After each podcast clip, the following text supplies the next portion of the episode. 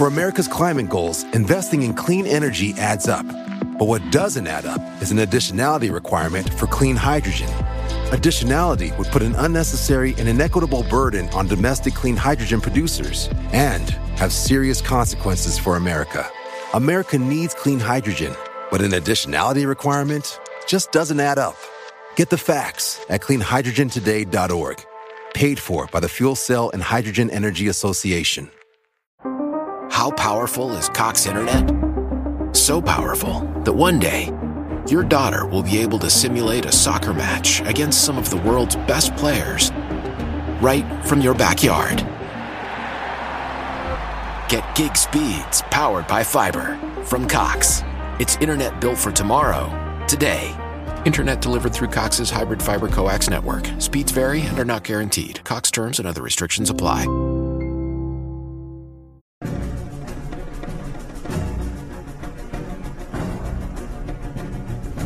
Hola, ¿qué tal amigos? Sean bienvenidos a un capítulo más de Podcast Extra Anormal. Mi nombre es Paco Arias y en esta ocasión es una ocasión bastante especial, sinceramente. Les traigo un invitado de lujo, sinceramente. El día de hoy me encuentro con él, pero estamos hablando a distancia, ya que por los lugares donde nos, nos encontramos los dos estamos algo retirados, pero pues la distancia no es problema para esto. El día de hoy me acompaña el narrador de podcast Hablemos de lo que no existe. ¿Cómo te encuentras, amigo? Buen Paco, qué gusto saludarte, qué, qué gusto estar aquí. Saludos a ti y a tu audiencia. Muy bien, me siento halagado de, de esta invitación, de poder hacer esta colaboración que hasta este momento se pudo porque ya tuvimos ahí unos pequeños retrasos, pero finalmente se puede hacer y creo que va a ser un episodio muy interesante. Gracias, gracias, narrador. La verdad es que eh, te voy a ser sincero. Hace, hace unos pocos días estaba, me adentré a ver varios capítulos tuyos y sí, sí están bien fuertes, ¿eh? La neta, hay unos por ahí que estaba escuchando donde incluso el rostro de tus invitados, de tus invitados, como que transmitía ese miedo. Yo creo que este, empezaba a sentir como que esa sensación de escalofríos que sinceramente muy pocas veces lo veo este, en persona. ¿Sabes dónde lo he visto mucho? Cuando he ido al ¿Dónde? cine a ver, a ver películas de terror. Y ese a veces es el rostro que veía en alguno de tus invitados, donde la verdad, las historias están tremendísimas, narrador. La verdad, mis respetos para el trabajo que haces. Sinceramente, se me hace padrísimo. Sobre todo las historias, como las cuentas, ¿eh? Sinceramente, soy tu fan, soy tu fan, la verdad. Muchas gracias, Paco. Fíjate que creo que el, el podcast, lo, lo benévolo, lo que ha funcionado, es que las personas que vienen no son personas famosas, son personas que han vivido cosas extrañas. Y cuando vienen y, cuentan eh, la parte que no ven las personas, que no les toca ver en la edición, es que tenemos que hacer pausas porque ellos mismos ya llegan momentos en los que me dicen, córtale. O sea, ya, ya no puedo estar reviviendo esto. Y, digo, por los estudios que tengo complementarios a, a parte de la locución, me permiten abordarlos a ellos, pero en toda esta cuestión emocional. Pero sí, sí, la- las expresiones que estás viendo ahí son reales. Están viviendo eso y, y es porque son situaciones que vivieron pues, fuertes, ¿verdad? Sinceramente, tienes bastante razón. Eh, yo siempre lo he dicho. Más del 90% de la población ha experimentado actividad paranormal o experiencias tenebrosas y el otro 10% se miente a sí mismo diciendo que no fue real lo que vio. Entonces es, es- es un tema sinceramente bastante interesante. Muchas personas eh, he tenido la oportunidad de platicar con ellos y me han contado cada cosa, narrador. Sinceramente me he asombrado bastante. Eh, hace poco estuvo conmigo uno de, un invitado que tuvo una experiencia con ovnis. Ya eso más adelante lo vamos a platicar en, Wow. al- en algún capítulo de podcast. La verdad estuvo bastante fuerte. Pero ¿sabes qué es lo que también me ha llamado mucho la atención? No sé si te enteraste hablando de tema paranormal, narrador. No sé si viste por ahí un video en una, cuen- en una cuenta de Instagram de la cono- del conocido parque de diversiones de Six Flags. No sé si por ahí viste algo. Sí, sí, sí, sí, sí. Estaba impactante el video, ¿eh?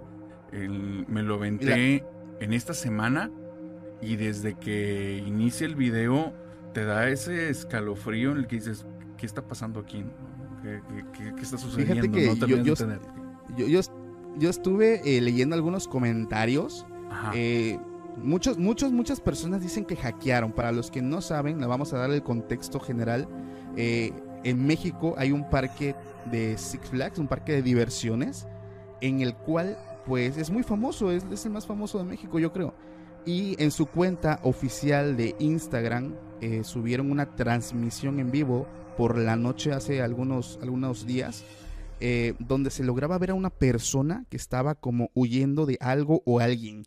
Se escuchaba una persona jadeando, o sea, cansada, eh, con el respirar acelerado y se lograba solamente ver sus pies. Entonces, fíjate que muchas personas dicen que probablemente a lo mejor hackearon como que pues en la red social de la cuenta oficial de Six Flags. Otras personas estaban argumentando que al parecer en octubre se estrena el Festival del Terror, que supuestamente es una temática nueva de este parque y probablemente por ahí va, es como un tipo de estrategia de marketing. Pero algo, algo narrador, algo que me llama la atención es que no sé si concuerdas conmigo, pero en los parques de diversiones pasan muchas cosas. Sí, sí, de hecho, específicamente ese, esta, si fue estrategia de marketing, les quedó increíble.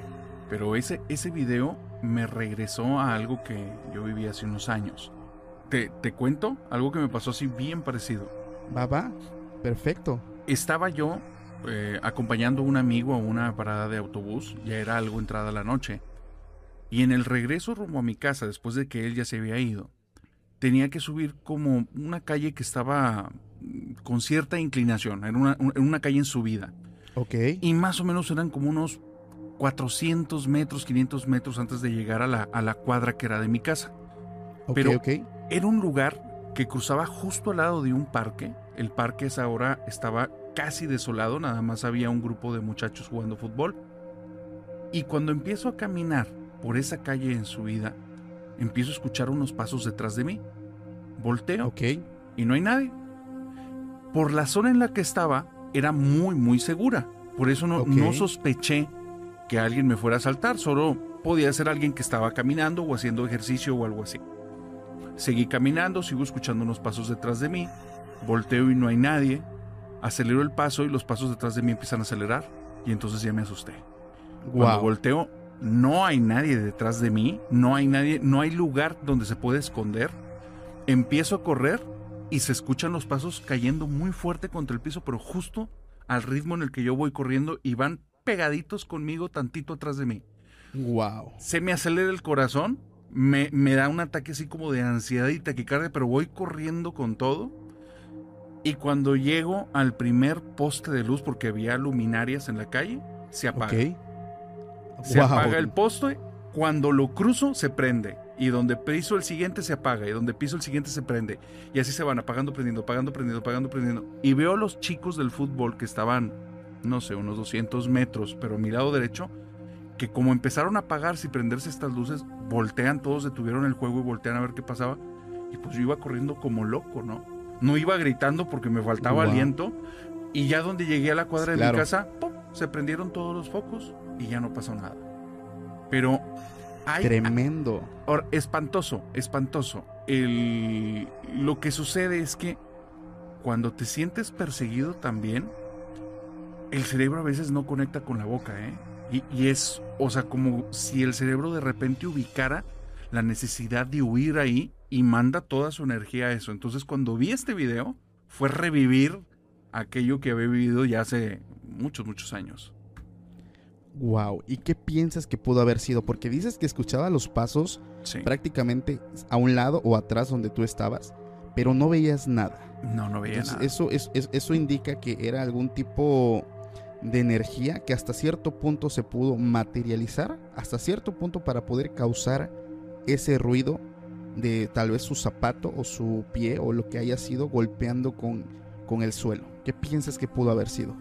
Qué buena pregunta, nunca me había hecho esa pregunta que qué pudo haber sido. Fíjate, la parte de las luces sí lo he cuestionado y pudiera ser que por la misma circunstancia se hubiera generado algún tipo de electromagnetismo y eso era lo que estaba haciendo que se apagaran y se prendían. Y, estaba relacionado conmigo porque cuando pasaba por ahí ya se volvía a prender la luz y yo la apagaba cuando estaba a la altura.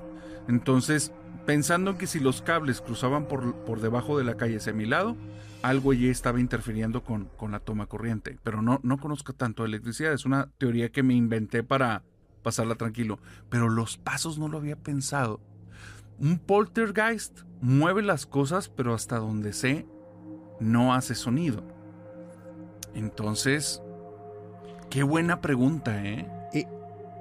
Eso que me estás contando, me, y digo, volviendo a lo mejor un poquito al tema de los parques temáticos, me hizo recordar una tipo creepypasta que hay acerca de Walt Disney. No sé si ya lo hayas escuchado por ahí.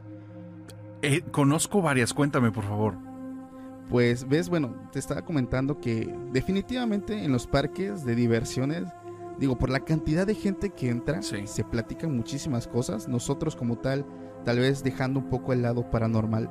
Eh, físicamente nosotros tenemos energía y hay diferentes em, experimentos fáciles caseros que se pueden hacer donde se comprueba esto. Entonces llevando esto tal vez al ámbito paranormal, imagínate la gran cantidad de personas que entran a estos lugares. Entonces, eh, Six Flags México sí es uno de ellos, pero cuando hablamos realmente de cosas paranormales, en parques temáticos, no sé tú qué piensas, pero Disneylandia para mí es la top 1. O sea, se lleva por mucho eh, otros parques temáticos, incluso tiene parques abandonados donde realmente muchas personas, youtubers y creadores de contenido urbanos que van y graban en ciertas horas han captado muchas cosas.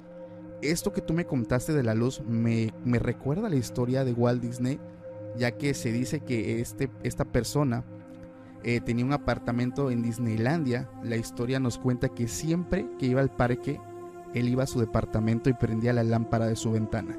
Entonces por fuera se, veía la luz dentro del departamento. Y así sabían todos que estaba él presente. Cuando él fallece, una señora de personal de limpieza apaga la luz una noche, pero cuando ella baja del departamento se vuelve a encender.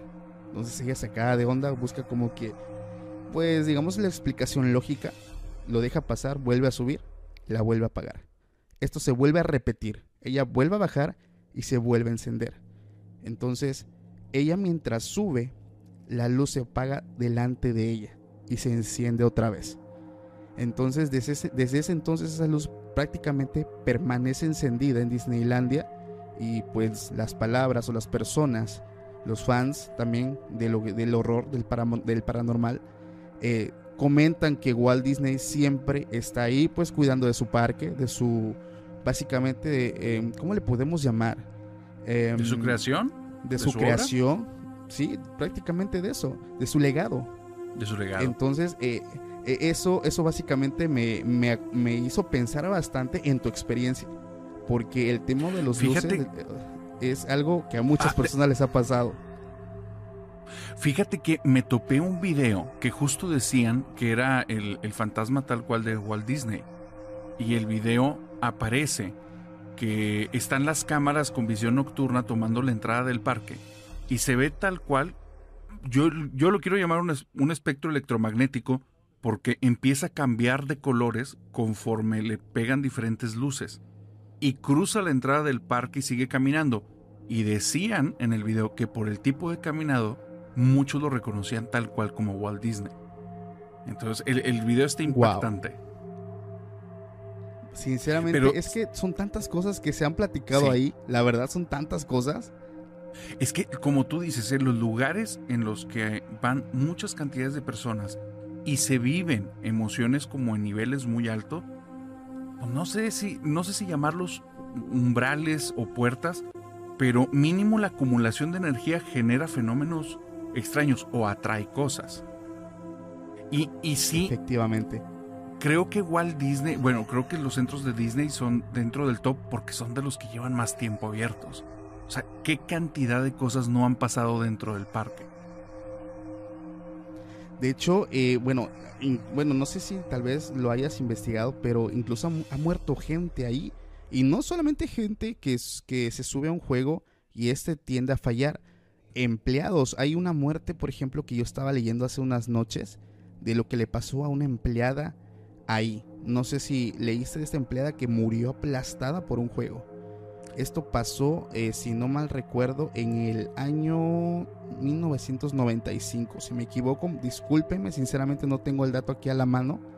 Este, pues básicamente en ese entonces se inauguraba una nueva atracción, eh, la cual eh, era de mm, estas botargas electrónicas, pero estaban en un escenario giratorio.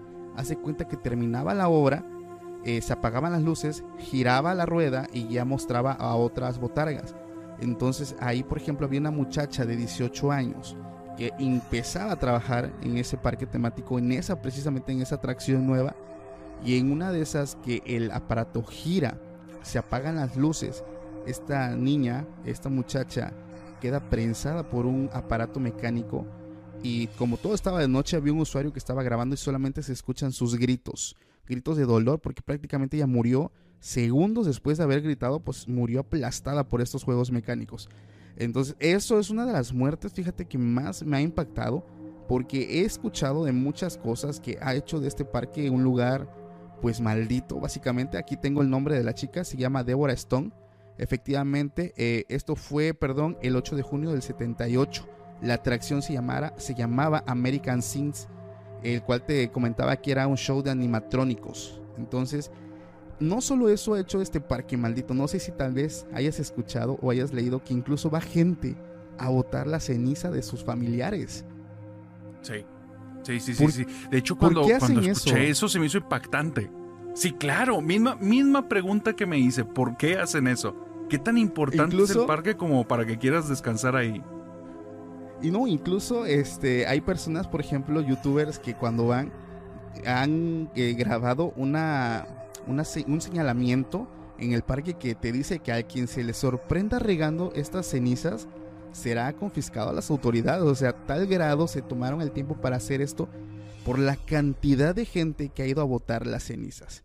Entonces, eso está, imagínate, está macabro. Gente que ha muerto, gente que entra, energía que entra, sucesos paranormales, o sea, este parque sinceramente, fuera de ser para niños, es un parque, pues vaya, muy aterrador. Incluso hay, personas, no sé si sabías que, por ejemplo, el sonido de estos parques jamás se apaga. Entonces las personas cuando tienen que hacer mantenimiento lo hacen de noche. For America's climate goals, investing in clean energy adds up. But what doesn't add up is an additionality requirement for clean hydrogen. Additionality would put an unnecessary and inequitable burden on domestic clean hydrogen producers and have serious consequences for America. America needs clean hydrogen, but an additionality requirement just doesn't add up. Get the facts at cleanhydrogentoday.org. Paid for by the Fuel Cell and Hydrogen Energy Association. Why? Why? If you Why? have T Mobile 5G home internet, you might be hearing this Why? a lot. Why? Every time your internet slows down during the busiest hours. Why? Why? Because your network gives priority to cell phone users. Why? Good question. Why not switch to Cox Internet with two times faster download speeds than T Mobile 5G home internet during peak hours? Okay. Stop the whys and visit Cox.com slash 5G home for details. T Mobile prioritizes certain T Mobile phone users over home internet users during times of congestion. Por obvias razones que ya no hay nadie y ha habido personas que dicen sentir una presencia muy pesada en este lugar porque imagínate estás de noche trabajando en un parque y solamente escuchas música infantil mientras todo está oscuro o sea, tremendo, hermano, tremendo. Sinceramente, sinceramente es, es, cosa de valientes. Exacto, estás hablando de e, es, todo lo que necesitas para una pesadilla espantosa, ¿no? Son todos los ingredientes para algo horrible. Oye, y hablando de las cenizas, que lo que mencionas de lo paranormal, aquí al programa, al podcast, han venido varias personas que coinciden en ciertas cosas. Varios que han tenido experiencias paranormales es porque guardan las cenizas de familiares en sus casas. Y ocurre en varios de estos casos que siguen años después de fallecidos, siguen teniendo la presencia de la persona y de repente se manifiesta. ¿Cuántas cosas no pasarán en estos parques justamente por esas personas porque van y llevan esas cenizas? Dicen, no, no se puede comprobar a ciencia cierta, pero que el espíritu de la persona o la conciencia de la persona sigue vinculada a sus cenizas después de muerto. Entonces, pues tal vez, tal vez no es tan buena idea. Es que es que básicamente a mí me gusta mucho asociar lo paranormal con cosas un poquito más espirituales y religiosas. Ok. Yo lo asemejo muchas veces, por ejemplo, con cosas bíblicas, porque a mis fans les encanta eh, que, que buscar como ese hilo que una las dos cosas. Por ejemplo, en las escrituras nos marca que, por ejemplo, nosotros al morir, eh, me parece que es el espíritu el que regresa al Padre y el alma se queda en el cuerpo esperando la, ahora sí que la venida para ellos, eh, ahora sí que resucitar de cierto modo en vestiduras divinas e ir a donde tienen que ir. Entonces imagínate, se supone que el alma se queda donde está el cuerpo. Ese es el punto central de lo que yo te estoy comentando. Imagínate la gente que tiene esas cenizas en sus casas. Y esto lo digo sin el afán de ofender a nadie, porque tal vez alguien de los que me escuchen probablemente tenga la ceniza de su mamá, de su papá, de su hermano, de su abuelo o de su mascota. Sinceramente les pido una disculpa. Eh, lo hacemos más en modo de relato, pero eh, efectivamente eso también yo lo he escuchado. O sea, personas que guardan estas cenizas han contado o me han platicado que han tenido ciertas experiencias paranormales justamente cuando ellos conservan este, pues vaya, este, este polvo que fue un, un cuerpo a final Un de cuerpo. cuentas. Ahora imagínate este parque llenísimo de básicamente de, de cenizas. Hay un- una atracción por aquí, deja busco el nombre porque hay una atracción Ajá. en la cual eh, es exclusivamente donde iban a botar esta ceniza. O sea, hasta eso, o sea, no lo botaban donde, donde ellos querían. O sea, había una atracción donde lo hacían de una forma más recurrente. Mm, por aquí, déjame, dame un segundo porque Claro, lo claro. anoté por acá. De Em, hecho, había escuchado que ya tienen un código en el parque de Disneyland, California, para que cuando mandan ese código es específicamente que acaban de descubrir que alguien arrojó cenizas de un familiar. Entonces, Wow. Aquí, por ejemplo, yo encontré el nombre. Se llama. La Casa Encantada. Es donde, pues, muchas Ah. personas ahí básicamente se están encargando de realmente hacer encantado este lugar porque es donde ahí mayormente han ido a depositar las cenizas, pues, ya sea de familiares, amigos. No sé, a lo mejor ellos quiero creer que tienen una buena intención, ¿no? Así como de que si vas a descansar, pásatela chingón, ¿no? Pásatela padre, quédate en un buen lugar donde hay alegría, música o donde tal vez eh, te gustaba venir. Entonces quiero creer que lo hacen en ese afán. Porque también he escuchado de gente, narrador, no sé si has escuchado que igual van y botan cenizas, pero ya lo hacen con otras intenciones. estás eh, hablando de brujería. Efectivamente. Sí, No sí, sí. Yo creo que. eso. Fíjate que no. Es que he escuchado de algunos ritos que han manejado que tiene que ver mucho con afectar a una persona. Este, con la tierra de cementerio, con cenizas de, de alguna persona. El- y no, no, no entiendo ahí realmente cómo funciona, pero sí he conocido un montón de casos en los que el resultado es tenebroso y muy, muy fuerte. Claro, aquí, por ejemplo, tal vez me desvío un poco del tema, pero ah, dijiste algo muy importante, algo que incluso aquí en mi ciudad se hace mucho. Ocupar eh, el- la tierra de Panteón para hacer ciertos rituales o ciertos eh, conjuros para perjudicar a alguien. Entonces, eh, vaya, aquí cerca de donde yo vivo hay una casa de una persona que yo conozco que mm, digamos que la persona le va bien. O sea, sinceramente le va bien, tiene una buena vida. Se puede decir que mm, el dinero no es un problema para él.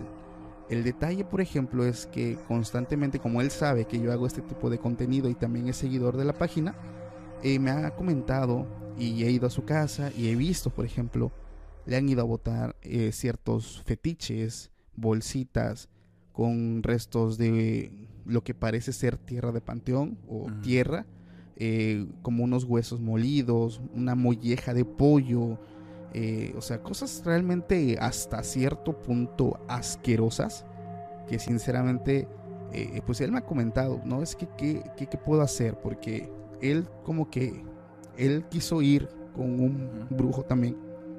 Y lo primero que cualquiera haría sería pues ir y se lo regreso, ¿no? Porque es lo que muchas personas hacen. Pero a final de cuentas, a veces eso no es la mejor alternativa. Pero no sé si tú has escuchado de gente que hace esto. Mira, es que no, es, no he escuchado de parte de la persona que hace brujería, he escuchado de parte o de la víctima o de las personas que buscan quitarle el problema a una persona. Em, Efectivamente. Me ha tocado en unas personas que tenían, ¿cómo lo podemos decir? Hacían oraciones eh, religiosas para la liberación de este tipo de situaciones.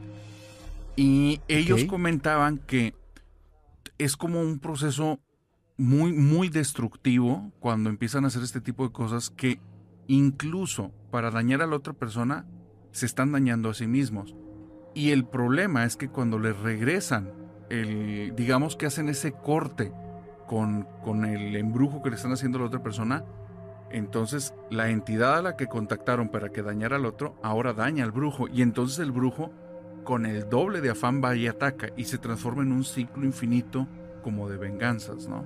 Y que sí, sí me han contado unas historias que no me atrevo ni a contar en el canal.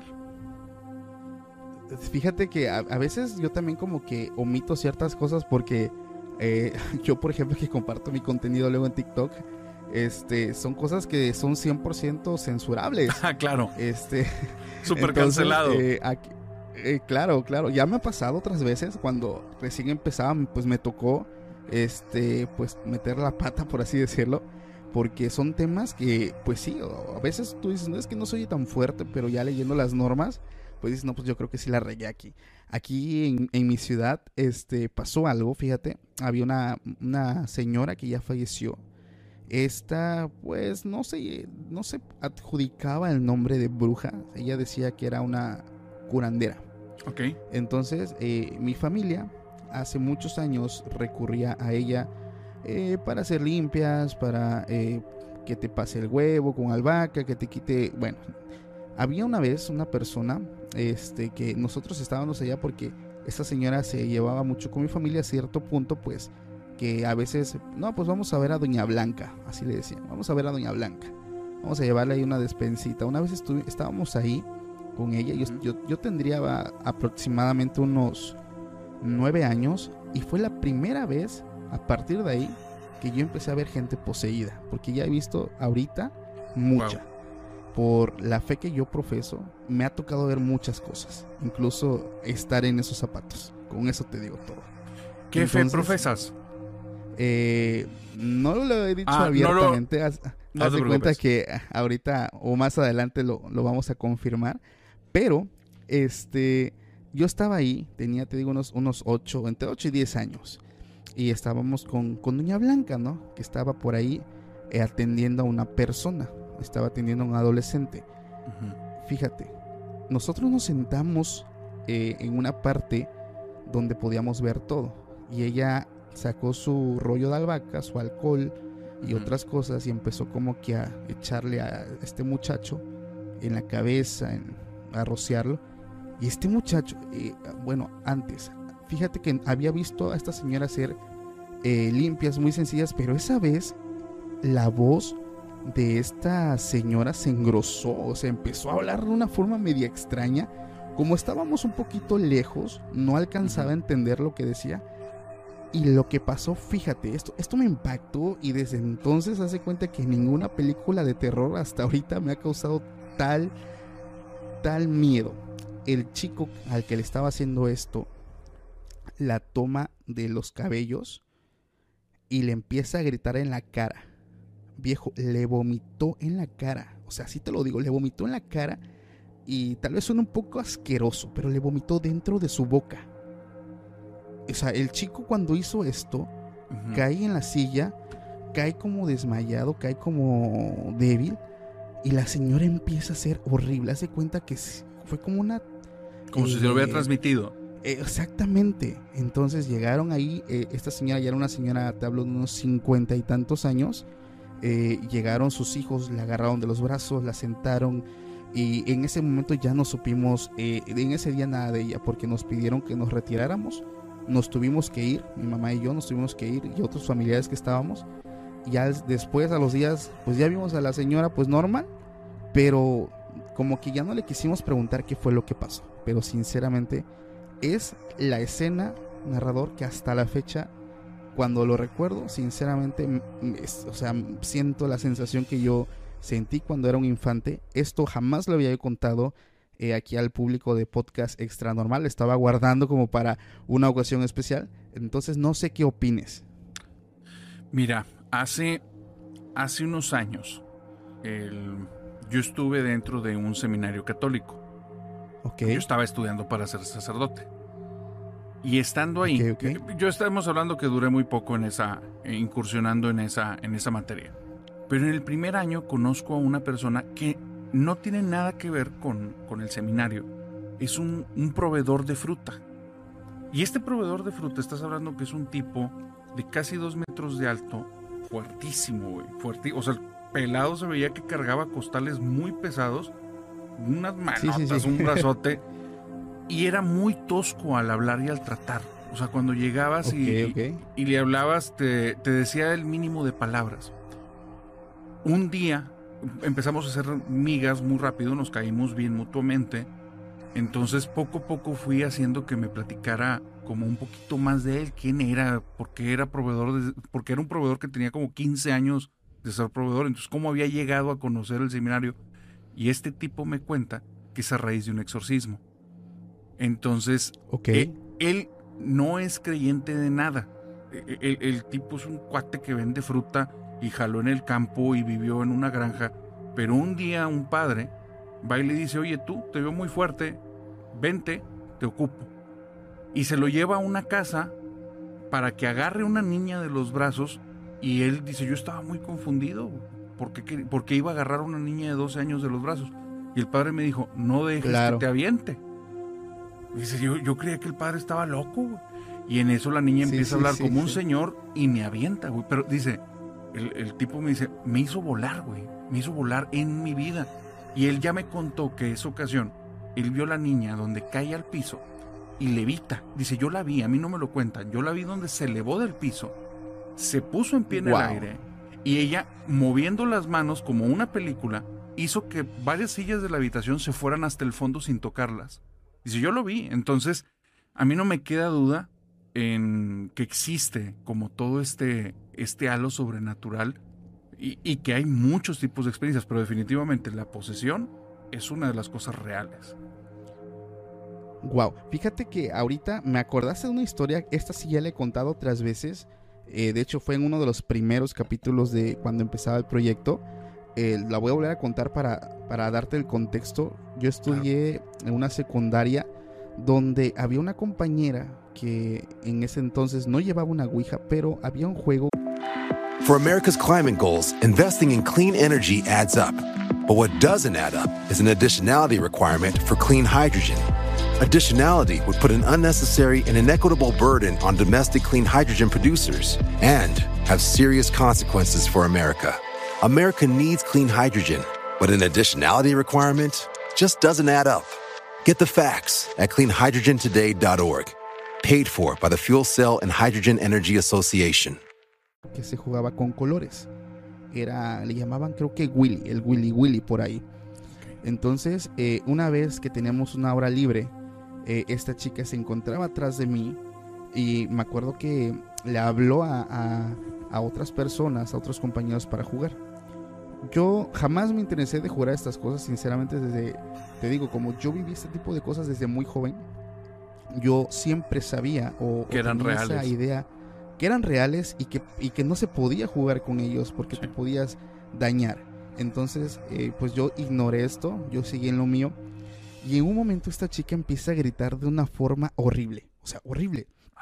Me volteo y haz de cuenta que me cayó un, calde, un, un, balde de agua fría en el cuerpo. O sea, yo sin estar participando de esto, me empiezo a hilar, me empiezo a sentir eh, una sensación de frialdad, de miedo, o sea, empiezo a temblar y veo a la muchacha con su semblante blanco, con un semblante de miedo, de terror y gritaba.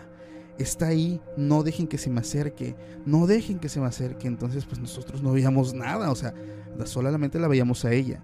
En ese momento llegan los maestros, la intentan agarrar y aquí está algo muy semejante con lo que me contaste. Se acercan los compañeros, ya sabes, no faltan los grandulones, los fortachones, y, lo, y la agarran cada uno de un brazo viejo. Esto yo lo vi con mis ojos, a mí nadie me lo contó. Esta niña los empujó como si empujara, no sé, o sea, algo con tanta facilidad. O sea, los disparó fácil dos metros. O sea, pudo haber sido más, pero de un mínimo dos metros de distancia. Los aventó. Estos chamacos se golpearon, creo uno se golpeó la nuca, el otro se lastimó la espalda. Ninguno se le quiso acercar. Hablaron a una ambulancia, mandaron a hablar a un sacerdote de ahí cerca de la capilla. No llegó, la terminaron llevando a una iglesia cristiana, donde ya no volvimos a saber nada de ella, porque creo que la cambiaron de escuela. Entonces, esto me hace pensar mucho en lo que me cuentas, porque algo que, que experimentan las personas que se encuentran, pues, poseídas, por así decirlo, tienden a tener una fuerza sobrehumana. O sea, tienen Sí. habilidades sobrehumanas, eh, fuerza sobrehumana que realmente yo la he visto. Esa fue una de las primeras veces que yo lo vi. Pero después, como te dije, que donde yo profeso mi fe, me ha tocado ver muchas cosas. Pero igual fue una de las cosas que a muy temprana edad yo logré experimentar. O sea, ya sumándole la experiencia de Doña Blanca, esto, o sea, realmente yo creo que soy imán de estas cosas porque me ha tocado ver eh, eh, pues de cerca, ¿no? O sea, este tipo de experiencias y sinceramente es algo que me deja helado. Claro, claro. A mí me tocó vivir, este, fíjate que posesiones por el, por grupos en los que estuve, también desde muy joven sabía que eran reales, o sea, que esto, que esto existía. Y fue algo que siempre dije, no tengo ningún interés en que me ocurra a mí. No quiero estar ahí, no, no, no tengo la necesidad y es horrible. Si en una película se ve Claro. espantoso, en la vida real no me lo quiero imaginar. Pero sí me Te voy a- ocurrió. Te voy Dime, a contar. cuéntame. Bueno, bueno, antes, antes te voy a contar algo, fíjate que los directores, no sé si obviamente tienen que indagar en el papel o, o en, algo similar, pero sinceramente, esto se lo digo a, a los que me escuchan, a todos, las posesiones que vemos en películas son exactamente iguales a las que se ven en la vida real. O sea, tal vez la diferencia sea de que no eh, caminan por las paredes o no tienen el rostro tan macabro, pero o sea, son personas que gritan, que tienen fuerza sobrehumana, que incluso llegan a levitar, o, o sea, son comportamientos muy iguales, o sea, créame que no está tan lejos la realidad de la ficción, incluso me atrevo a decir que a veces la realidad Supera. supera, la ficción. Conozco, conozco, bueno, para la gente que le interesa, ya hay muchos documentos abiertos del padre Amort en YouTube, en los que él habla muchos de los casos de posesión que él atendió. Y no recuerdo cómo le llaman a este tipo de experiencias donde ya hace algo sobrehumano la persona, pero hay una infinidad, o sea, hay lenguas que se alargan hasta un metro de largo, personas que les gira la cabeza como la del exorcista y suenan los huesos que truenan como si se quebraran, pero la persona no muere. Eh, Se personas que sí, sí, y, y a mí me contaron de uno, de una persona que le sucede eso y que después entra en rehabilitación y tiene fracturas, pero no tiene huesos quebrados, pero la cabeza dice giró en 360 grados y sonaron los huesos donde tronaron, se resquebrajó todo. Y, son personas que no, no tenían por qué mentir. Y estaban obviamente muy traumatizados por lo que veían, ¿no? Pero también algunos han dicho, la finalidad de todas esas cosas sobrehumanas es generar mucho miedo en el espectador, porque eso es lo que genera el vínculo. Eso es lo que genera como Claro. el alimento a, a la entidad y el vínculo para que pueda transportarse a alguien más. Lo hace fuerte. De hecho, un ejemplo que les puedo poner, algo burdo y hasta tonto hasta- cierto punto, por ejemplo, la película de Venom, por ejemplo, cuando este Sí. Eddie Brock choca en su moto y casi se muere, queda con huesos rotos, pero él no muere por eso que hasta cierto punto lo, lo trae poseído, o sea, es algo similar, algo prácticamente igual, pero en un ejemplo muy burdo. A- así funciona una posesión. O sea, el cuerpo humano no puede fallecer porque esto que está adentro le da hasta cierto punto un Como regeneración. que el- el- el- exactamente un tipo de regeneración para que el cuerpo no, no muera, o sea, se lastima. Incluso después de que pasa esto, eh, hay, hay daños físicos muy graves. Ya después incluso la gente llega a morir después de, pero mientras están en ese trance, tienden a tener como este adamantium, por así decirlo.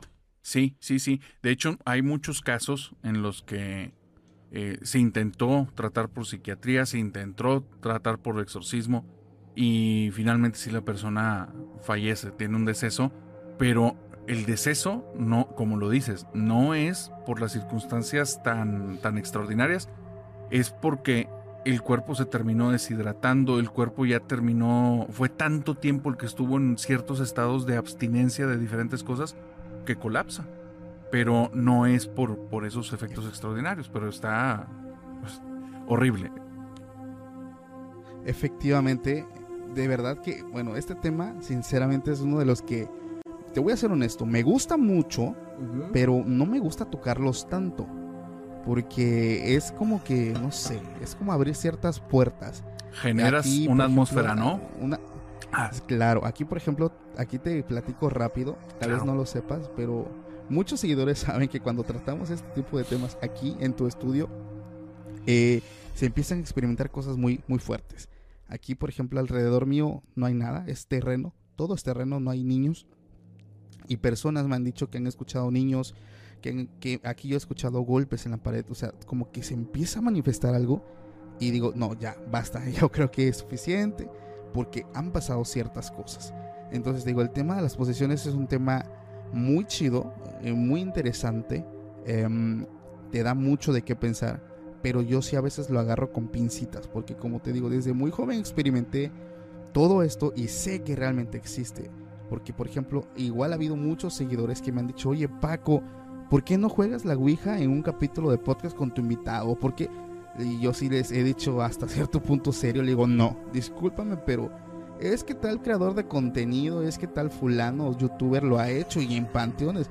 Digo, pues es que ellos lo hacen, o sea, es que eso sí, o sea, son views, son, son vistas, pero sinceramente son personas hasta cierto punto ignorantes que desconocen del tema, pero lo hacen por Sí. generar vistas, clics. Entonces, yo, por ejemplo, que te digo, desde joven experimenté esto, sé lo que es, el Sí. riesgo que es correr esto. Y sinceramente, por unas vistas no lo haría. O sea, es un riesgo tremendo en el que pongo yo a mi familia, a mí mismo y a las personas que me rodean. Porque es algo fuerte, he estado en muchos, presente en muchos y, y he visto cómo se lastiman, cómo se automutilan o auto eh, buscan acabar con su vida. Entonces es algo que sinceramente, como tú lo dices, es algo que yo no busco y ni quiero y ni necesito. Entonces, no. de lejitos mejor. Entonces, igual aprovecho para decirle a los que me escuchan que no lo hagan. Sinceramente es una recomendación en buena onda, Sí. porque realmente son cosas fuertes lo que puede pasar. ¿O qué De, opinas? de hecho, fíjate que, y ni siquiera con la Ouija, con la Ouija ah, hay muchas anécdotas, pero hubo, hay un tipo que todos conocen, que a, a muchos nos cae bien, a mí me cae muy bien, que es Facundo. Este, Sí, este sí lo conozco. ¿Sí lo conoces? Bueno, en el Eh, en eh, veía su programa hace muchos años. Incógnito y todos los que ha sacado, ¿no? Claro, claro, claro. Bueno, Facundo en una ocasión fue a lo del cementerio. Las personas creen al día de hoy que es mentira y no es cierto. Facundo hace poco salió en La Cotorriza y en La Cotorriza les platicaba a Ricardo y Sloboski y les decía, lo único real en las cosas que yo he armado, o sea, lo único que no he armado yo fue la niña del cementerio, güey. Dice, la niña del cementerio no, no es broma de mi producción.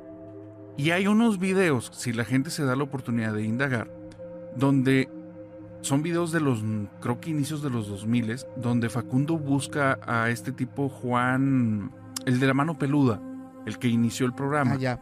Es eh, Juan Ramón, Juan Ramón Juan. Ramón Sáenz. Lo busca para que indaguen y revisen qué onda con la niña del cementerio. Facundo no quiso ir al cementerio de noche. Sal- sale con una manta y se tapan en el día.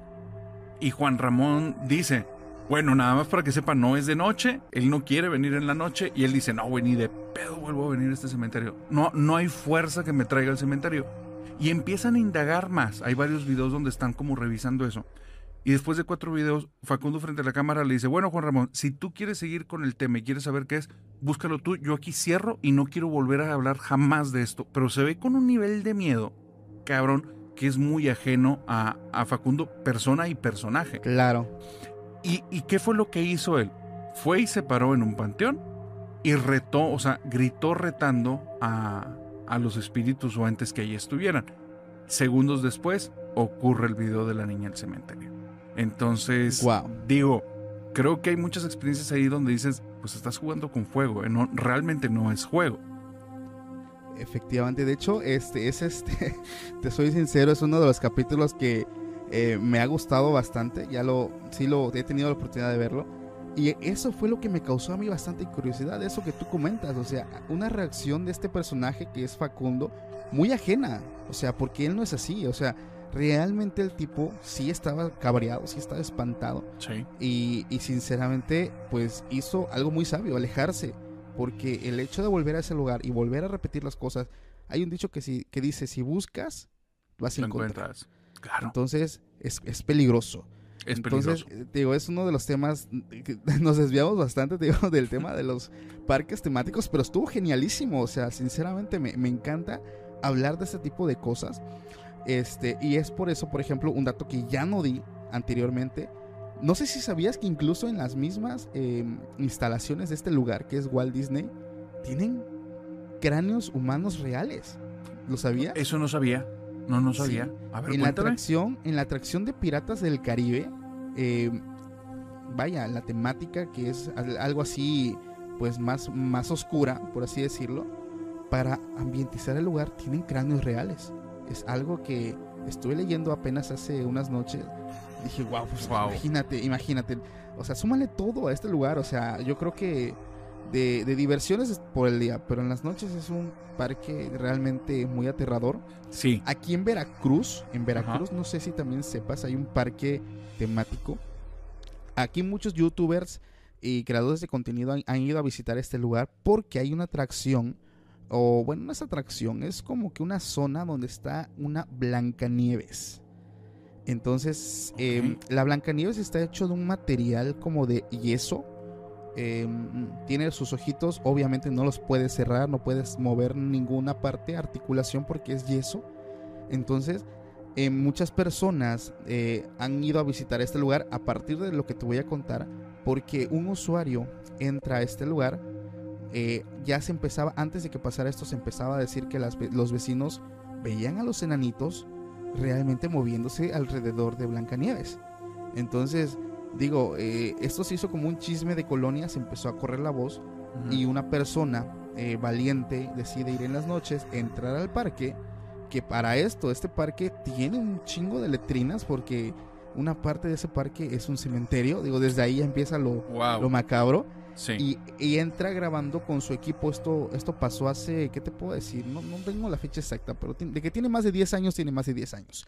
Y este tipo entra grabando con un celularcito pequeño de, no sé, a lo mejor de un megapíxel de, de calidad. Pero él logra grabar, narrador, el momento cuando se acerca a la Blancanieves, Ujú. acerca su teléfono, le graba el rostro y esta parpadea. Entonces el tipo cuando captura esto lo vio, pe- pega de gritos y fuga, o sea, vámonos. Y se escucha el, el- realmente el jadeo de que pues el tipo quedó espantado. A partir de esto, muchos creadores de contenido, hay unos que yo veo, por ejemplo, igual de mis favoritos, a lo mejor y los que me escuchan los ubican, a los de Mystery World, que cuando ellos empezaron a crear este contenido fue uno de los primeros lugares que ellos fueron a visitar, la famosa Blancanieves del parque temático de Disney que se encuentra en Veracruz. Porque Wow. sinceramente es un, es un tema y el video se ve muy real.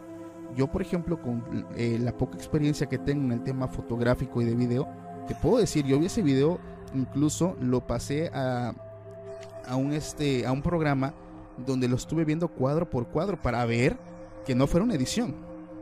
Entonces ahí fue donde yo me percaté que no, no se trata de una edición, no se trata de un arreglo ni ningún filtro. O sea, te estoy hablando de un video de hace 10 años. Entonces era eh, hasta cierto punto fácil ver, pues si esto era falso. Entonces cuando nosotros o yo lo hago en la computadora y veo cuadro por cuadro, dije, no manches, pues esto es real. O sea, es exactamente, o sea, el ojo tal cual, el movimiento. Y te digo, o sea, esta figura es de, es de yeso. Es imposible que haga eso, imposible que se mueva porque no tiene articulaciones. Entonces desde ahí es uno de los parques igual temáticos muy, muy tremendos. Sin contar la cantidad de gente que ha ido a votar eh, trabajos de brujería a esos lugares. Porque también lo hacen ahí. Entonces es algo que te digo, me, me impacta bastante y sinceramente está tremendísimo. Fíjate, me recordaste con lo de que está hecho en un panteón. For America's climate goals, investing in clean energy adds up. But what doesn't add up is an additionality requirement for clean hydrogen.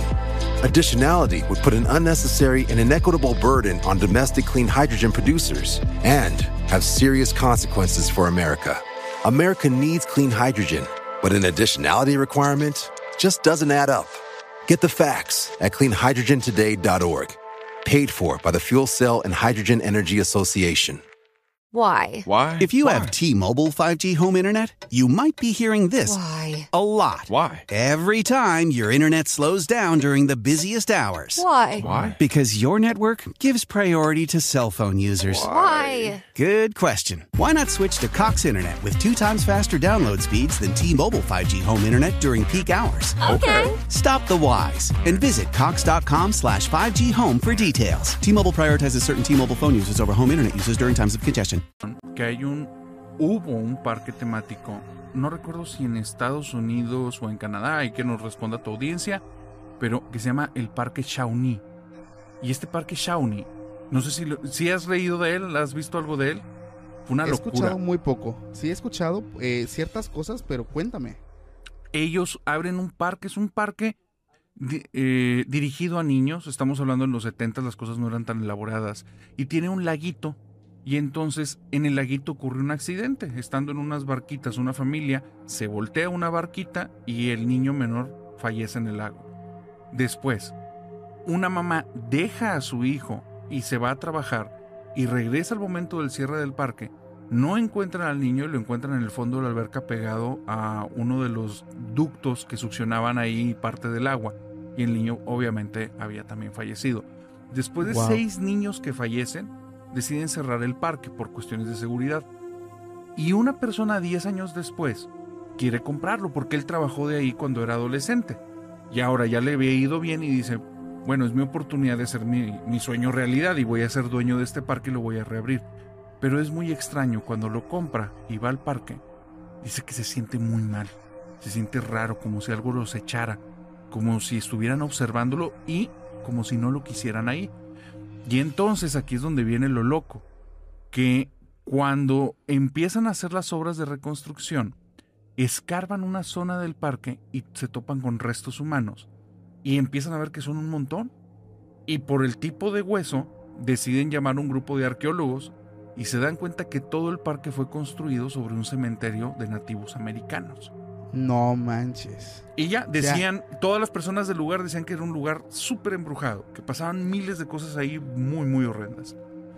Es que, o sea, qué, qué afán, fíjate, porque no es el primero ni el último que se construye encima de un panteón. O sea, Sí. te digo, hay, hay, un, hay un buen, al menos en México, no sé en otros países, ya algunos seguidores me van a contar, pero en México, o sea, la gran mayoría de, de atracciones siempre eh, tiene algo que ver con que fue un panteón o que murió gente o que hay, por ejemplo, ciertos, este, ciertas tumbas.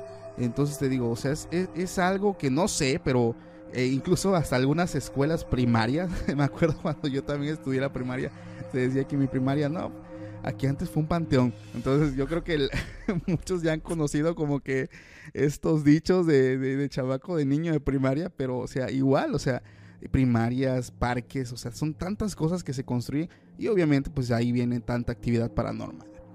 Entonces, César, hay un tema, aquí como que finalizamos con, con este tema que sinceramente podemos seguir hablando toda la noche, es algo que me gusta bastante, pero quiero platicarte, César, de una, es una teoría, es una teoría conspirativa, cuando te comenté que queríamos hablar de esta, eh, pues es una teoría que me han pedido muchos seguidores, ellos les encanta que hable de teorías conspirativas, lo que tiene que ver con ovnis, cosas sobrenaturales, hay una teoría que me estaban etiquetando mucho en videos de TikTok. Es sobre la Antártida. No sé si has escuchado algo de este lugar o si sabes de lo que realmente, qué es lo que puede haber ahí. Porque no sé si, si, si lo sabes, Google ha censurado muchas cosas de este lugar. O sea, desde ahí, antes, por ejemplo, de que se censurara, pues la Antártida es, es el, el, el continente pues más grande. O sea, prácticamente viene siendo lo mismo que Europa o lo mismo que México y Estados Unidos. Entonces, por Sí. su complejidad, por lo inhóspito, por lo peligroso y sobre todo por el clima, es un lugar pues que no está explorado. Entonces, eh, pues muchos usuarios, yo creo que cuando tienen como que esa duda, lo que hacen es hacer lo que muchos hemos hecho, entramos a Google y pues vamos a conocer tal lugar. Entonces, Se ha hablado que en este lugar, en la Antártida, pues han visto eh, por medio de Google Earth, creo que se llama la aplicación, Sí, Google han Earth, sí. visto cuevas, han visto pirámides, han visto pues muchas cosas, incluso algo que parece ser como una base militar. Entonces, a partir de que se empiezan a viralizar, ya sabes, la gente que le toma screenshot, que graba video, eh, Google empieza a censurar esto y sinceramente es algo que digo, bueno, si no tiene nada de malo, si no tiene pues como que la gran cosa, ¿por qué lo hace? No sé si sabías algo de esto. Fíjate que de la censura de Google me topé en el tiempo, porque esto creo que ya tiene algunos años de la censura, me topé justo cuando acababa de ocurrir y había muchas teorías y no concluían. Pero en ese momento es cuando surge que dicen que había una base militar nazi ahí en la Antártida Claro. y que esa base militar había muchas teorías acerca que estaban desarrollando armas con tecnología extraterrestre, que estaban teniendo como un, un lugar que todas las naciones estaban buscando porque había algo enterrado. Pero hay una teoría muy rara que dicen que es la real.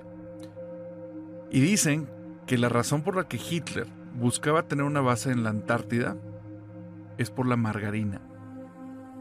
wow, la margarina. Ah, sí, la margarina. Que para tener margarina, que era de alto consumo en la Segunda Guerra Mundial, necesitaban forzosamente a focas o ballenas. Y como su proveedor les iba a cerrar las puertas por la Segunda Guerra, puso dos años antes de la Segunda Guerra Mundial la base en la Antártida para eso. Pero todo quedó desierto porque no soportaron el clima y empezaron a morir las personas que había mandado para allá. Entonces, no sé si sea verdad, pero es la teoría más extraña que he visto. Pues hasta, hasta ahora fíjate que es de las que más lógica tiene. O sea, sinceramente, porque tiene, tiene bastante lógica. eh, digo, o sea, este tipo, mm, Adolfo, pues era una persona hasta cierto punto muy, muy lista. O sea, sinceramente, con todos sus errores, defectos que haya tenido, pues era una persona visionaria. Entonces, eso se me hace algo muy lógico. Eh, pero lo de la censura de Google es algo que sinceramente no, no logro comprender. Porque digo, o sea, si no hay algo como que al- para, para que te lo quiten o para que te nieguen el acceso a ver, o sea, así de importante, ¿por qué tomarse el tiempo de una empresa como Google de ir y, y quitar las cosas o, o pixelearte ciertas áreas? Entonces, gracias a esto nacen una, una teoría que ¿Cuál es la teoría? es la teoría, es que hace cuenta que nacen varias teorías. Está la teoría del muro de Rose, está la Ah, teoría claro. de, que se- eh, de que supuestamente la Tierra es plana.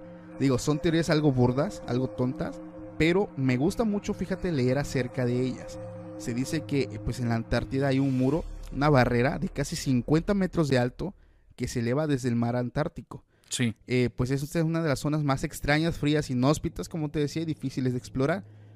Hay grabaciones donde se ve pues esta barrera El muro, sí, claro. e- este muro, efectivamente, y muchas personas, como te digo, no tienen, es, es- es como que ese defecto que tenemos nosotros. Cuando desconocemos de algo y no tenemos acceso a la información, empiezan las especulaciones. Y aquí nacen las teorías.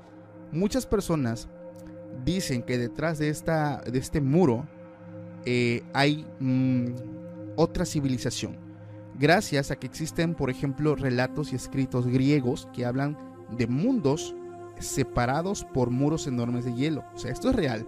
Estos escritos griegos existen y gracias a eso se habla que la Antártida es parte de esto y se habla por- o, se, o se teoriza que detrás de este muro pueden existir otros mundos y cuando digo mundos, por ejemplo, se sospecha que eh, ahí, por ejemplo, estuvo el Atlántida, Asgard, el reino de Osiris y Lemuria, o sea, son estos como que mundos un poquito fantasiosos, pero que se cree que realmente existieron, pero que no se tiene el acceso a ellos por estas barreras que existen pues de hielo y sobre todo por la zona que es muy inhóspita, o sea, Sí. mm, se requiere ahora sí que una, un, un gran equipamiento para poder ir, explorar y adentrarse. Incluso ya hay gente que ha explorado la Antártida muchísima, pero lo hacen muy superficialmente, o sea, lo hacen en ciertas zonas donde aún hay población, pero no se adentran exactamente, te digo, obviamente por las temperaturas que existen.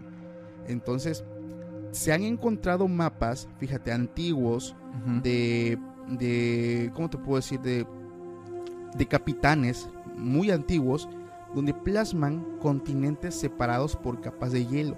O sea, ponen, haz de cuenta, América y Europa y alrededor ponen una barrera de hielo y ponen más continentes y otra barrera de hielo y así dando, por ejemplo, una referencia de que después de la última capa de hielo existe un, un abismo, por así decirlo, cósmico, dando como resultado una Tierra plana. O sea, te digo, es una teoría, es una teoría, no, no lo estoy confirmando, es una teoría que muchas personas, esto sí se me hace raro, lo llegan a creer, o sea, lo creen, sinceramente, creen que existe gracias, por ejemplo, a que existe este muro de Rose, a estos escritos griegos, a que Google te niega la información en esa parte del mundo, pero todo se queda eh, en suposiciones, en ah. especulaciones. no sé tú qué opines. Sí, también está el diario de navegación de Richard Beard.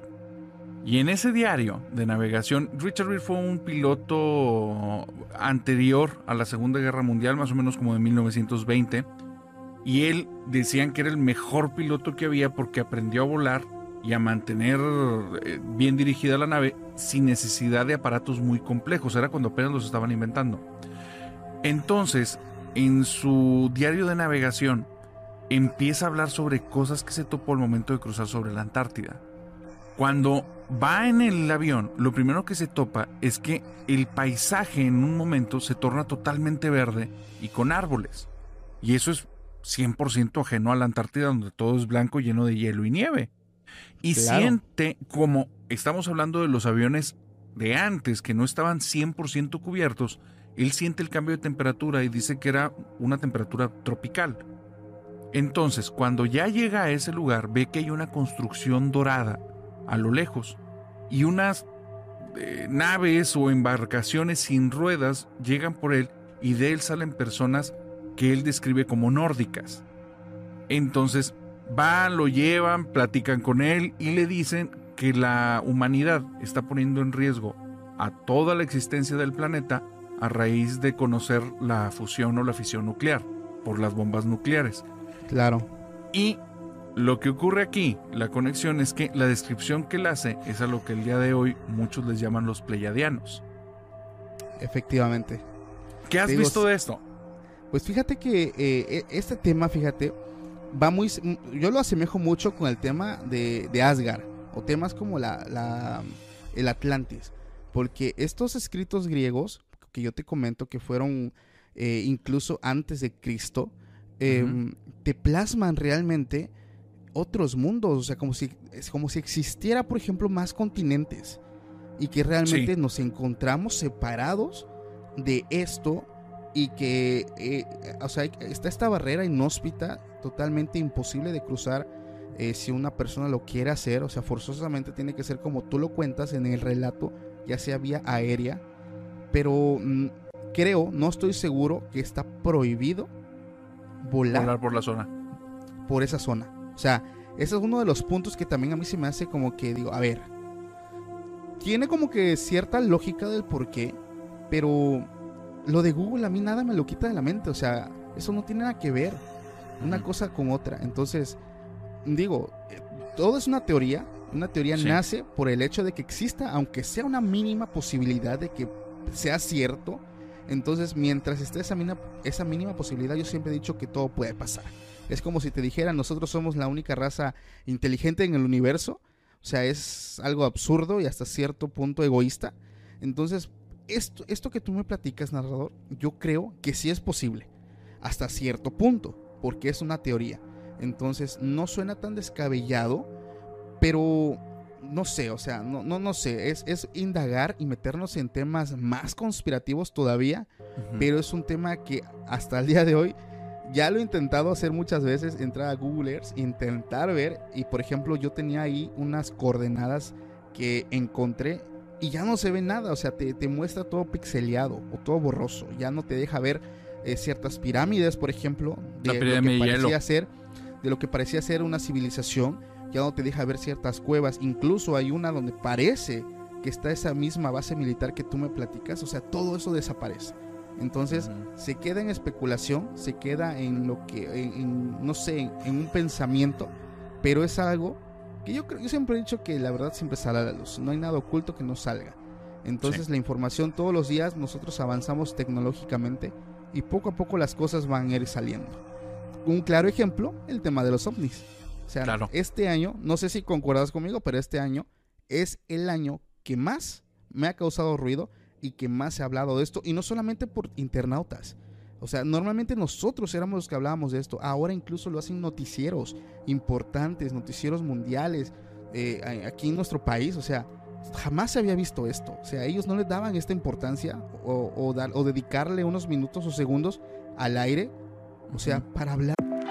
For America's climate goals, investing in clean energy adds up. But what doesn't add up is an additionality requirement for clean hydrogen. Additionality would put an unnecessary and inequitable burden on domestic clean hydrogen producers and have serious consequences for America. America needs clean hydrogen, but an additionality requirement just doesn't add up. Get the facts at cleanhydrogentoday.org. Paid for by the Fuel Cell and Hydrogen Energy Association.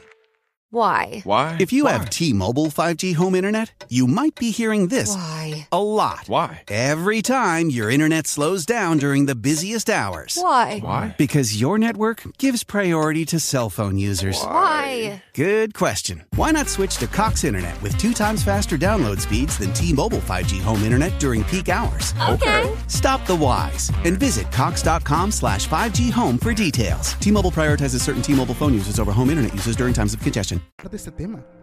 Sí. Pero este año, este año, no sé tú, yo lo he visto mucho más latente.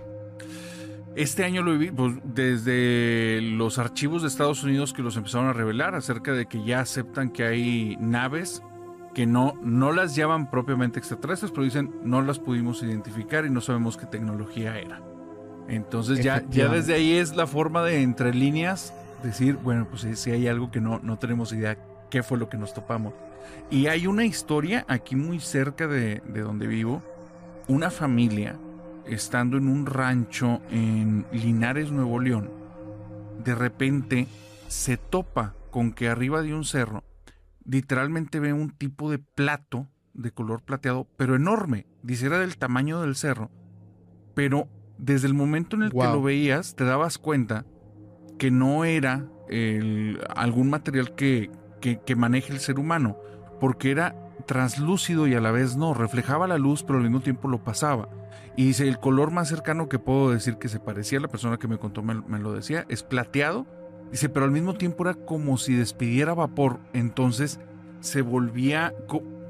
me- la imagen que me dijo es como este, el depredador, este personaje, cuando se camuflajea. Era algo muy parecido a eso. El tamaño y, y la distancia a la que estaban, ellos estaban aproximadamente a un kilómetro y el tamaño del cerro es más o menos como de 5 kilómetros. Entonces estabas hablando de algo inmenso, Enorme. enorme, Wow. enorme. Y lo veían cuando se empieza a mover, notan cómo se empieza a mover por el cielo y empieza a sonar un zumbido muy fuerte y de repente, ¡fum! La velocidad a la que se mueve es tan rápido y desaparece. Entonces, Hay algo... ah, dime. Sí, sí, ¿te escucho?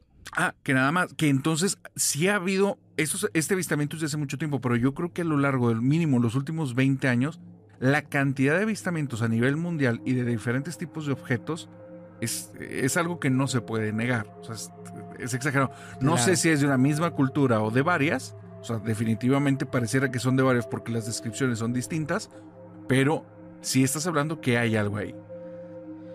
Fíjate que, bueno, este año eh, ya estaba incluso profetizado por la profeta Bababanga, invidente, la, esta, esta mujer que pues le acertó a muchas cosas que ya pasaron.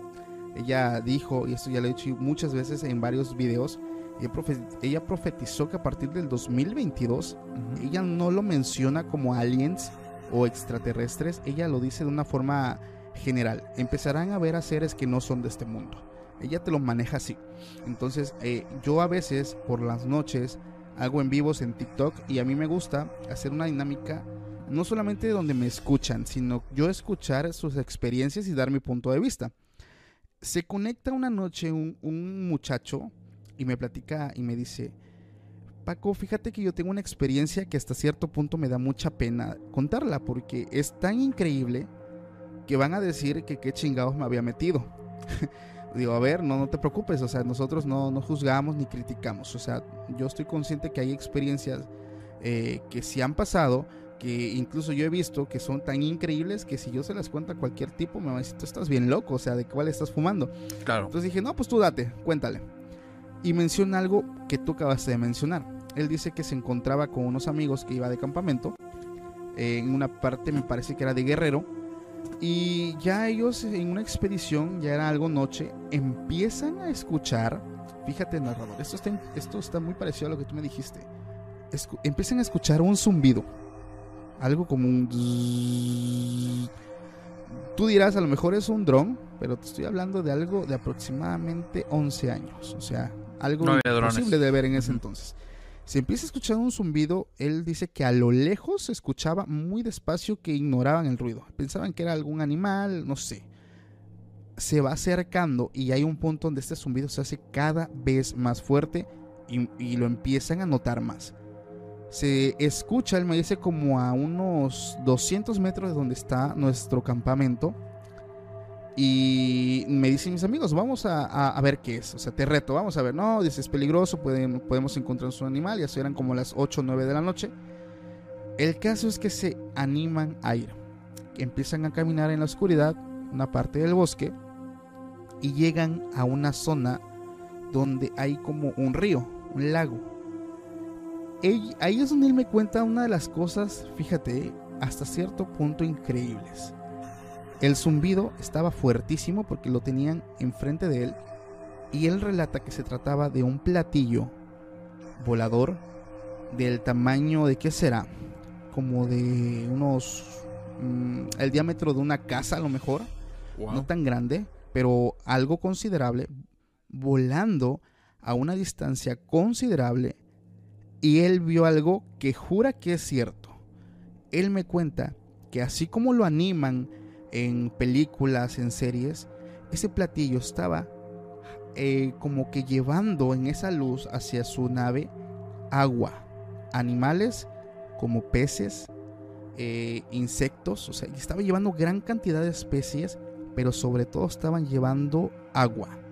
Él dice que se lograba ver cómo el agua subía y el agua llevaba peces, llevaba por ahí ciertas cosas, incluso ardillas. Se escuchaba el ruido de estos animales eh, que estaban, literal, estaban gritando. Y él dice que junto a sus dos amigos, porque eran tres, eh, o sea, eh, cada uno se empezaba a mirar a, lo- a lo- a la cara al uno al otro y, y se decían, ¿estás viendo lo mismo que yo? O sea, es algo impresionante. Wow. Eh, te digo, esto, esto fue hace 11 años, o sea, no es algo que, que, te, que ahorita que agarras, sacas tu smartphone y lo grabas, ¿verdad? Entonces es algo que se queda grabado para siempre en la memoria de este tipo. Y él lo compartió hace unas noches en un en vivo y sinceramente este, se escucha, por lo que yo he investigado, algo similar y lo que tú me cuentas, este tema de que antes de que llegue es este zumbido.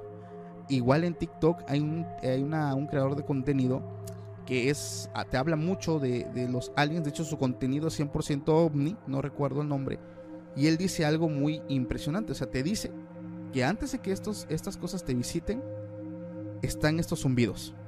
No sé tú qué opinas. Lo de los zumbidos sí me lo han contado en muchísimas experiencias y sabes qué, creo que tiene que ver con la distancia de la que estás del objeto, porque eh, he también conocido historias, hubo un tiempo que aquí en México se veían, no, no sé si recuerdas que eran los tres puntos en forma de triángulo y se empezaban Sí, sí. a cambiar y rotar. Y esos estaban tan lejanos que no, no generaban el zumbido. Pero la mayor parte de las experiencias que me han contado donde el objeto lo ven a menos de un kilómetro, está en la percepción de un zumbido. Y especialmente si el platillo, en los que recuerdo la descripción, tiende a ser algo como plano y alargado. Claro. Eh, te digo, son, son varias experiencias. Aquí en mi zona, una vez yo me puse a entrevistar, yo me puse a entrevistar este, a personas de pueblos, porque aquí donde estoy hay muchos pueblos. Una vez fui a uno hace unos tres años y estaba yo con mi mamá porque ella es maestra. Entonces estaba yo con una señora en un pueblo, una localidad que se llama Usila. Un lugar pues sinceramente muy alejado de la civilización. Son personas, eh, en ese año cuando yo fui, te hablo de que únicamente tomaban un refresco que no era coca, se llamaba Yugar, creo que se llama el refresco, o sea, una, o sea, un, un lugar muy alejado, o sea, de, de, de, pues de todo, de la civilización. Y se me ocurrió preguntarle a un campesino si ha visto ovnis. Y le digo, ¿Has- ¿ha, ha visto usted, señor, un extraterrestre, un ovni? Le empiezo a preguntar y él no me entendía. Y le, di- y le empecé a describir un objeto en el cielo que gira redondo y dice, ah, las luces. Esas, sí, Sí. sí", y ya, y, o sea, dije, wow, o sea, digo, e- ellos eh, muy ajenos al tema ovni, pero dicen, las luces, sí, sí las he visto. Nosotros nos levantamos 3, 4 de la mañana para ir a trabajar al campo, caminamos, vamos, pasamos por varios cerros y ahí están, dice, esas luces, esos discos, eh, algo redondo. Ellos le dicen, o sea, te lo hablan como que a su manera en lo que ellos lo entienden. Sí, sí lo he visto, ahí están, dice, se mueven de un lugar a otro, bajan, suben, se meten al agua y se van. Sí, sí los vemos, dice, ahí están, son luces, o sea, pero ellos te lo dicen de una forma tan natural, incluso hasta curiosa, pero ellos, fíjate, el hecho de que estén alejados de la civilización no los hace eh, desconocer este tema, que es Sí. algo ya pues muy de la cultura pop, pero ellos lo conocen de otra forma e incluso se les hace hasta cierto punto eh, normal verlos, aunque no saben qué es, ellos te lo describen como las luces del cielo o las luces. Incluso hay personas que dicen que los campesinos cuando lo ven lo que hacen es orar, se arrodillan, te rezan un Padre Nuestro, o sea, lo, ya lo empiezan incluso a asemejar con algo religioso. Sí. Entonces, Sí, sí. sinceramente es algo que digo, wow, o sea, no hay duda que realmente hay algo que se mueve en el cosmos. No sé qué es, nadie sabe qué es, pero que realmente está ahí. Entonces, narrador, me encantó esto, de verdad es que me flipó tantos temas que nosotros tocamos, sinceramente, para los que nos escuchan, la mayoría de estos temas no los preparamos, este, vaya, la, la plática fue muy fluida, me encantó bastante, narrador, yo creo que vamos a dejarlo por aquí, porque, para los que no lo saben, este, en mi ciudad ha habido muchas lluvias, ¿y qué crees, narrador? Ya está Ya. a punto de avecinarse la, La tormenta. la, la tormenta, entonces no quiero que se vaya a cortar eh, la grabación y no quiero perder nada porque sinceramente ya, ya empieza a amenazar. Chicos, les agradezco bastantísimo que nos hayan escuchado. Esta fue una ocasión bastante especial. El día de hoy me acompañó el narrador de podcast Hablemos de lo que no existe. Es un podcast muy bueno, se lo recomiendo muchísimo, sinceramente. Pueden buscar eh, información de ellos, ver sus capítulos. ¿Están dónde están, narrador? A ver, danos tu comercial. Claro, claro. Gracias, muchas gracias, Paco. También antes de dar el comercial, gracias por haberme invitado. Qué buena plática, igual. De lo que preparé a lo que platicamos, pues prácticamente no conté nada de lo que preparé. Que muy Claro, espontánea, claro. muy bonita. El- gracias a la audiencia, pueden seguirnos en Hablemos de lo que no existe. Estamos en YouTube, en Spotify y en Apple Podcast. Y también me pueden seguir por Instagram y TikTok. En todas estamos igual. Hablemos de lo que no existe.